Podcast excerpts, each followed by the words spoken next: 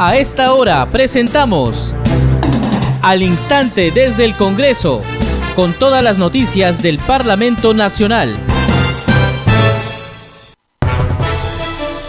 ¿Cómo están? Bienvenidos al programa Al Instante desde el Congreso. Les saluda Danitza Palomino. Estas son las principales noticias del Parlamento Nacional.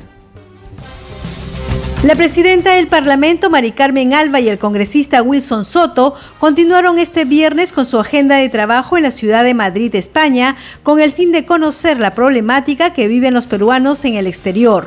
De manera virtual se reunieron con funcionarios del Consulado General del Perú, ubicado en la capital española, para conocer el trabajo que realiza y saber de la situación de la comunidad peruana. Previamente, la presidenta del Congreso informó a través de su cuenta de Twitter que está cumpliendo las recomendaciones sanitarias respectivas tras conocerse que el presidente del Senado español, Ander Hill, con quien se reunió hace unos días, dio positivo a la prueba de la COVID-19. En el último día de la semana de representación, los parlamentarios continúan sus actividades en sus respectivas regiones. La congresista Flor Pablo de la bancada morada se reunió con el rector de la Universidad Agraria Américo Guevara para conocer las demandas ante el próximo retorno al servicio educativo de manera presencial. Por su parte, el congresista José Arriola de la bancada de Acción Popular constató el mal estado de la comisaría de la zona de Nueva Esperanza en el distrito limeño de Vía María del Triunfo. Usted está escuchando al instante desde el Congreso. Bien, vamos con el desarrollo de las noticias. Como dimos cuenta, la ah, presidenta del Congreso de la República, Mari Carmen Alba Prieto, y el congresista Wilson Soto y otros miembros del Parlamento están cumpliendo actividades en España. Hoy día han continuado con su agenda de trabajo en la ciudad de Madrid con el fin de conocer la problemática que viven los peruanos en el exterior. De manera virtual se han reunido con funcionarios del Consulado General del Perú, ubicado en la capital española, para conocer el trabajo que realizan y saber de la situación de la comunidad peruana. En ese contexto tuvieron la oportunidad de dialogar con un grupo de mujeres líderes quienes compartieron sus experiencias en este país.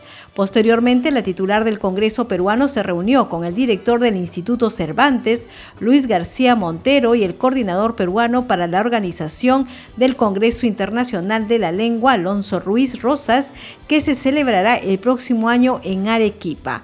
Previamente, la presidenta del Congreso informó a través de su cuenta de Twitter que está cumpliendo las recomendaciones sanitarias respectivas tras conocerse que el presidente del Senado español, Ander Gil, con quien se reunió hace unos días, dio positivo a la prueba de la COVID-19.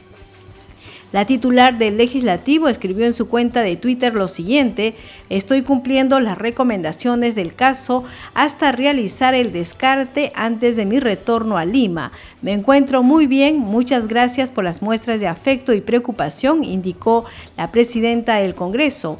Por su parte, el congresista Wilson Soto escribió lo siguiente, agradeciendo la preocupación, informo que como parte de la delegación de parlamentarios peruanos que nos reunimos con el presidente del Senado español que dio positivo a COVID-19, estoy acatando las indicaciones del caso hasta el descarte, manteniendo buena salud y los cuidados.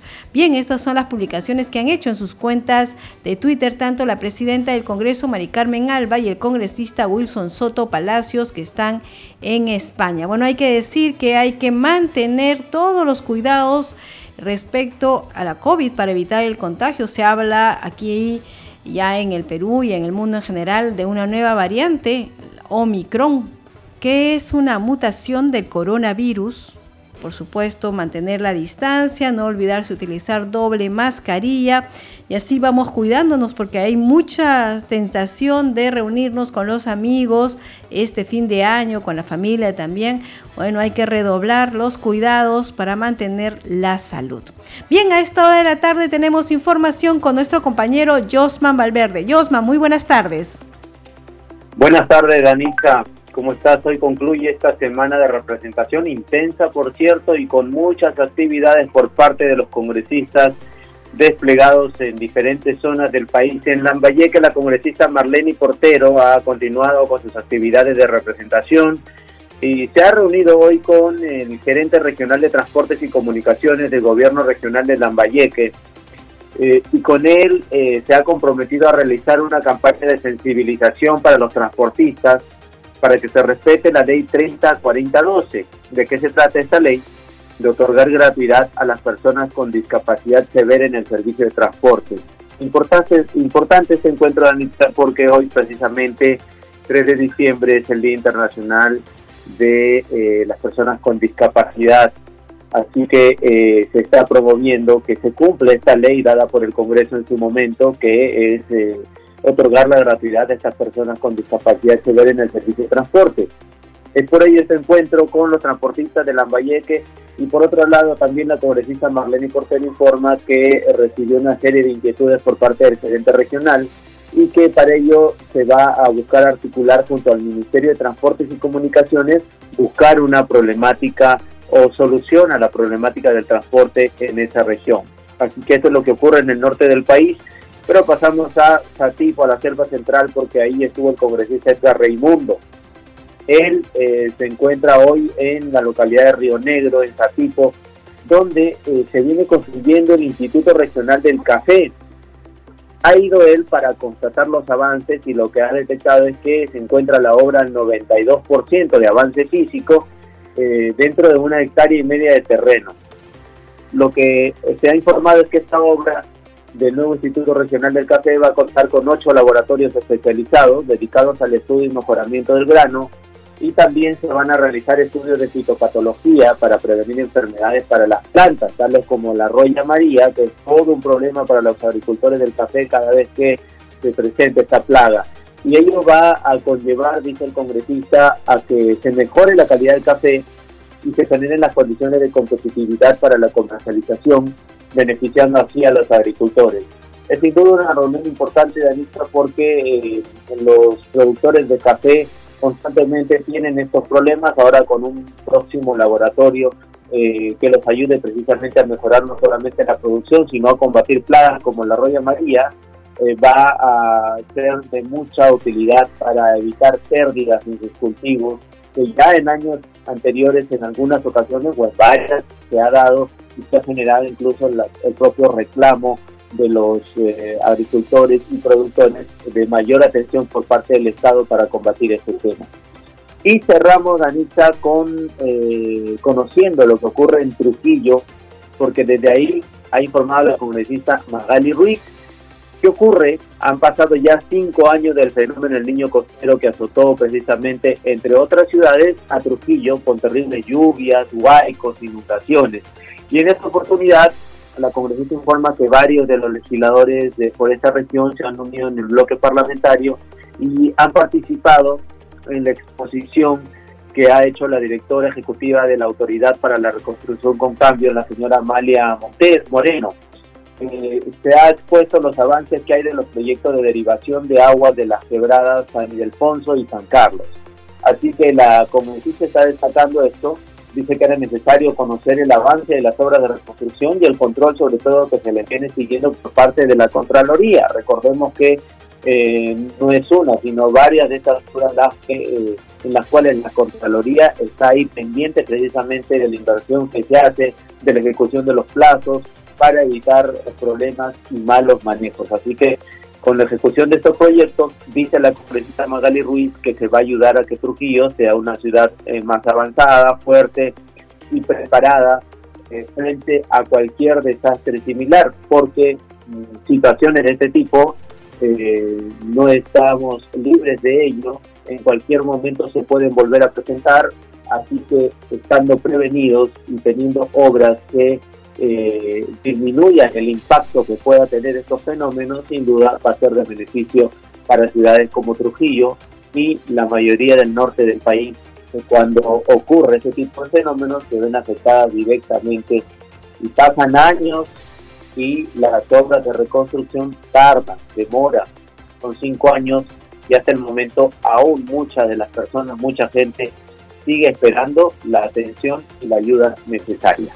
Es la información, Danita, para regresar con, el desarrollo de más noticias. Adelante, muy buenas tardes. Muchas gracias, Josman Valverde. Y como señalaba Josman, hoy es el Día Internacional de la Persona con Discapacidad. Importante que se siga eh, viendo de legislar en favor de, esta, de este grupo de personas del país. Hay que decir que entre los derechos ganados, si mal no recuerdo, está el tener una cuota de trabajadores. Las empresas privadas con más de 50 trabajadores deben tener por lo menos el 3% de trabajadores de personas con discapacidad y en el Estado ese número debe ser del 5% para las empresas públicas. Que se cumpla la ley, como siempre dicen aquí en el Parlamento, como ha dicho varias veces la presidenta del Congreso de la República, Mari Carmen Alba. Bien, vamos con más información. Justamente en la semana de representación, la legisladora Milagros Jauregui Martínez de la bancada de Renovación Popular participó en el evento 100 días de labor parlamentaria. En su discurso indicó que en el ejercicio de la función fiscalizadora y representación ha realizado visitas inopinadas a instituciones del Estado que tiene el encargo de velar por la seguridad de las personas vulnerables de violencia. Resaltó que somos el país que tiene un número muy significativo de huérfanos en la región y pidió al Ejecutivo y a diversas instituciones frenar este problema social. Hoy como congresista tengo el alto honor de seguir trabajando por todo ello a través de las iniciativas legislativas que aseguran y promueven sus derechos. En el ejercicio de mi función fiscalizadora y de representación, realicé visitas inopinadas a instituciones del Estado que tienen el encargo de velar por la seguridad de las mujeres y niños víctimas de violencia, personas con discapacidad y adultos mayores en estado de abandono. En estos 120 días ya de mi gestión, también visité centros de atención eh, eh, residencial de niños en situaciones de riesgo. Somos hoy el país que tiene la más alta tasa de huérfanos en la región. Y yo creo que no solamente el gobierno tiene que hacer algo, sino que toda organización que confiesa la fe en Cristo tiene que hacer algo. También he visitado albergues de niños en el interior del país. Tuve la oportunidad de estar en Arequipa, escuchando el, clamor de tantos hombres y mujeres. Hay 40 albergues de niños, pero necesitan ayuda, necesitan apoyo. No tienen cómo dar de comer, no tienen cómo hacer mejores programas para esos niños, implementar colegios. También estuve en juzgados de familia que tienen casos de violencia contra la mujer nuestro país tiene una alta tasa de, feminicidios. Vemos todos los días en los noticieros noticias donde se muestran a mujeres quemadas, mutiladas, mujeres golpeadas, mujeres desfiguradas. Bien, vamos con más información. A su vez, en este mismo evento, el vocero de la bancada Renovación Popular, el congresista Jorge Montoya, dijo que el país está pasando por una situación política complicada, pero que el Congreso y su bancada van a defender siempre la democracia. Es para mí un honor estar acá acompañándolos ustedes como vocero de la bancada de Renovación Popular. Me siento orgulloso de contar en ella con cuatro pastores cristianos somos una bancada muy fuerte. Está unida la religión y la fuerza. Somos dos marinos y una bancada muy poderosa. Creemos en el poder de la oración. Creemos en que existe la fuerza del mal y la fuerza del bien. Creo que todo ser humano lo sabe, lo, siente, lo presiente, algunos lo manifiestan y otros no. Pero estamos pasando por una situación política muy complicada donde se necesita mucha oración para poder vencer a la fuerza del mal, que quieren tomar el poder de manera permanente y eso no se puede permitir. Traigo la conversación política a esta reunión de reconocimiento y de hermandad, porque es necesario que todos los peruanos sepan que estamos pasando por una situación que no hemos pasado por antes en el país, muy compleja, y que el Congreso y la bancada de Renovación Popular en especial van a defender la democracia con todo lo que tienen. No vamos a permitir que el comunismo triunfe nunca. Y eso tiene que quedar claro a todos los peruanos. Vamos con más información. El representante de Madre de Dios, el congresista Eduardo Salguana de la bancada de Alianza para el Progreso, refirió que en su semana de representación se ha reunido con el gobernador regional de esta jurisdicción y con dirigentes mineros con el fin de formalizar el sector. Mencionó que en Madre de Dios existen alrededor de 9.800 mineros registrados, pero solo 350 son formales. Sí, eh, como es este, natural en la semana de representación, eh, sostenemos una serie de reuniones de trabajo con autoridades y la población organizada. Y en esta oportunidad hemos sostenido reuniones con el gobernador regional del departamento, así como con dirigentes de los pequeños mineros y de los mineros chichiqueros de la zona de Huaypetue.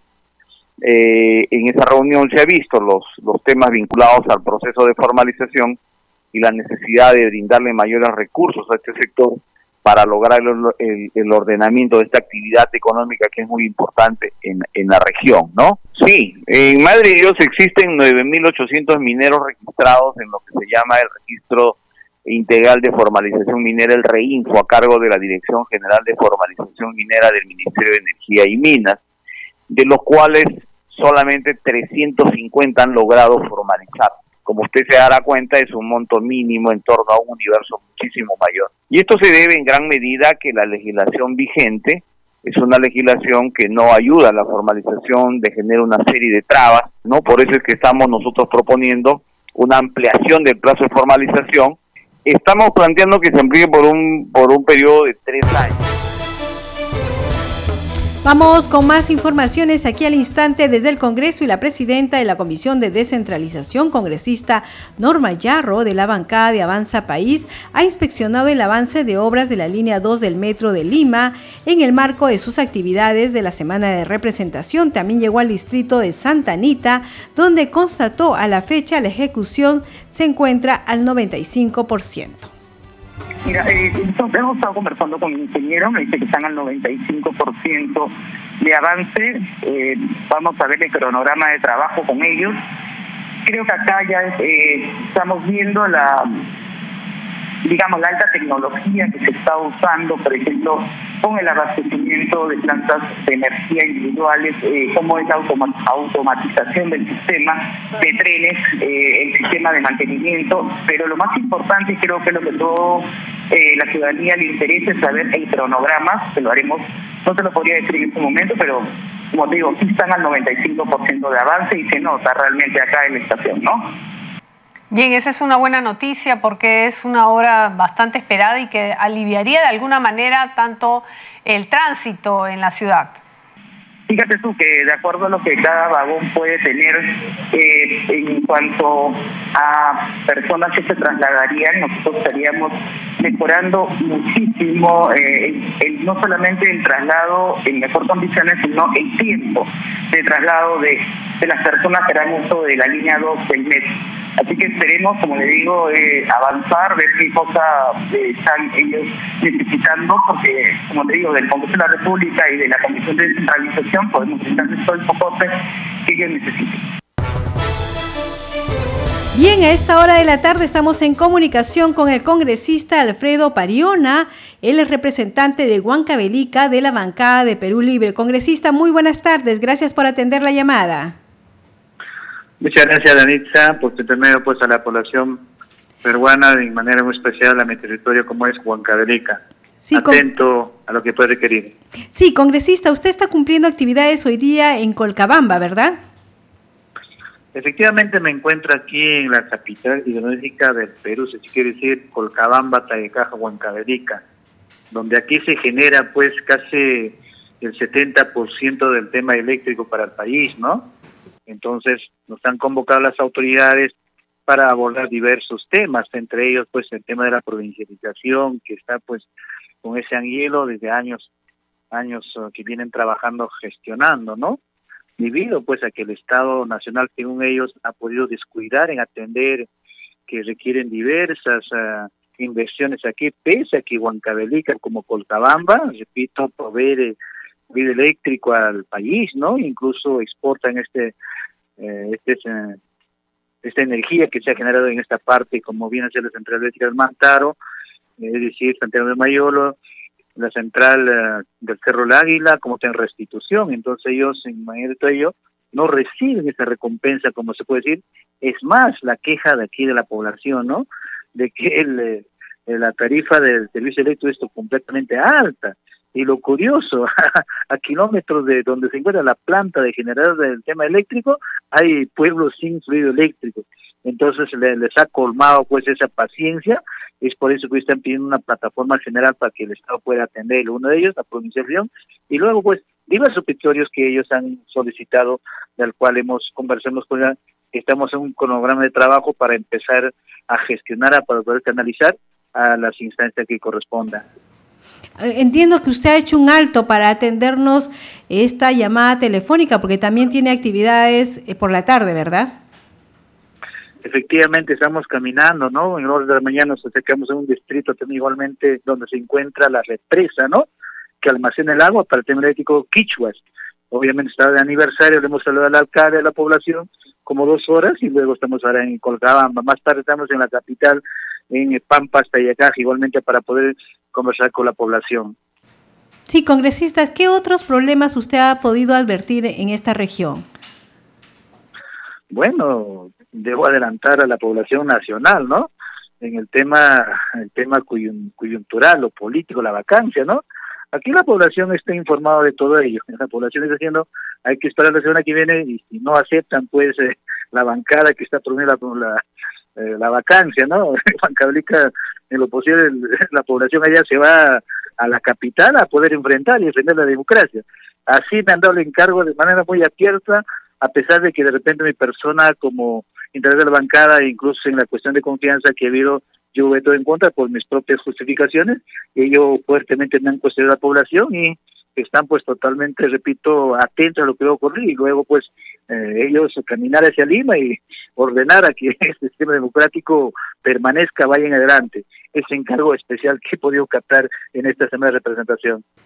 Claro, la coyuntura política también eh, preocupa, por supuesto, a todos los pobladores del país. Congresista, eh, se habla de una nueva variante del coronavirus. ¿Cómo va el tema de la vacunación en, el, eh, en Huancavelica? Bueno, la población aquí, debido seguramente al clima, entonces, efectivamente los casos no han sido tan altos como otras regiones, ¿no?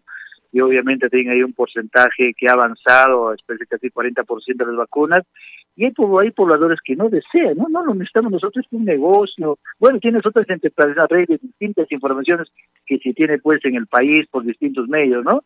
En ese contexto, obviamente, nosotros hemos invocado a la población que vaya, que asista, y he visto ahí a las instituciones encargadas de ello que están haciendo su papel, están cumpliendo, están programando horarios especiales, visitando en centros eh, de repente un poco alejanos también, eh, programando, se está desarrollando pues eh, de esa forma la vacunación. Sí, congresista, entiendo que usted ha estado en Guaitará y también en la provincia de Castro Virreina. En esas reuniones que ha sostenido, me imagino que ya con una agenda fija, también han abordado el tema de la educación con miras a un retorno presencial a los colegios. Bueno, allá la población en la zona rural, efectivamente, gran parte solicitan asistir, ¿no? pero sin embargo hay algunos casos que se presentan, obviamente no son así de repente bastante, ¿no? Y obviamente están a la espera, pues, de que el Estado un poco desatienda estas localidades. Más en esta semana hemos podido captar conflictos sociales, por ejemplo, en Castellana hay una empresa chilena que hace uso pues de la laguna Choclococha para poder este, generar actividad acuícola y está contaminando y encima aprovechándose de la humildad de los pobladores, de efectivamente quieren concesionar una cierta cantidad de terreno y han abarcado sin decir nada. Y el Estado a través de centros reguladores está favoreciendo más a las empresas privadas, ¿no? Igualmente hay otro proyecto PETAR, ¿no? Que, que lleva el agua hasta Ica y Ica pues es la famosa en la agroexportación, ¿no? Entonces, básicamente esos temas están eh, centralizados hoy con este cambio de gobierno que hubo.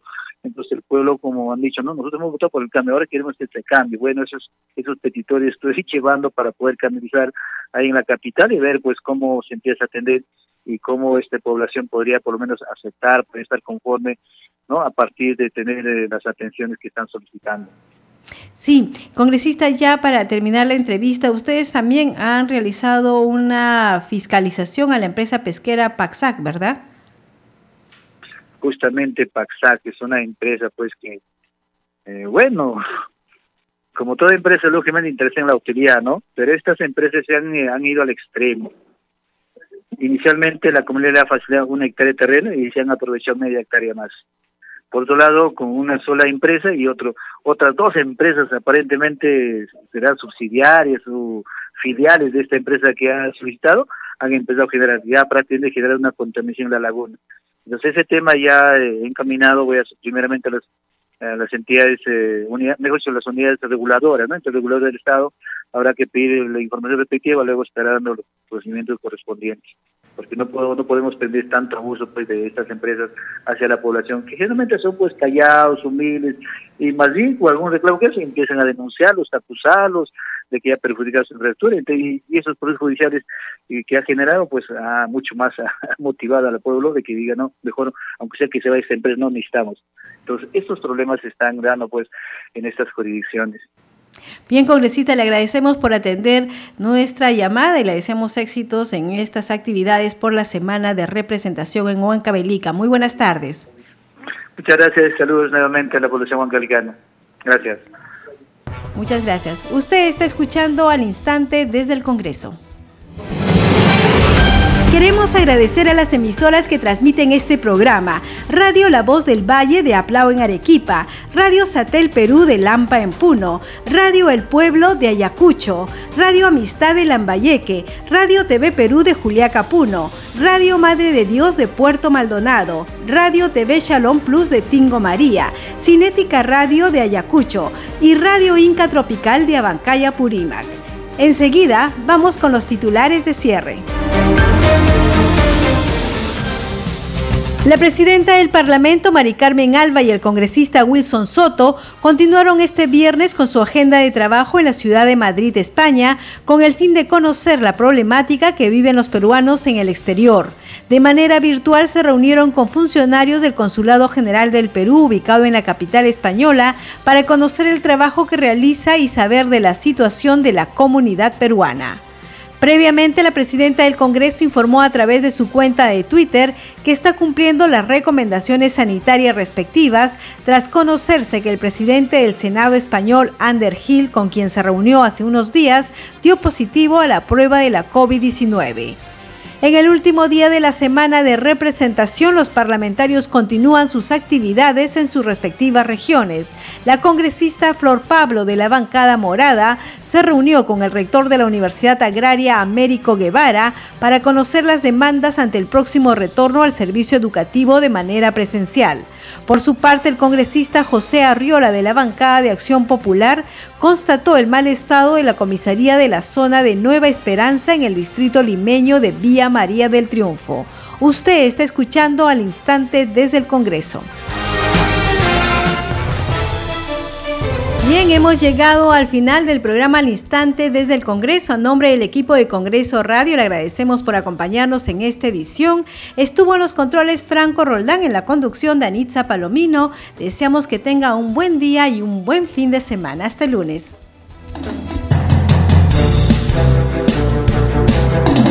Hasta aquí, al instante desde el Congreso, con todas las noticias del Parlamento Nacional.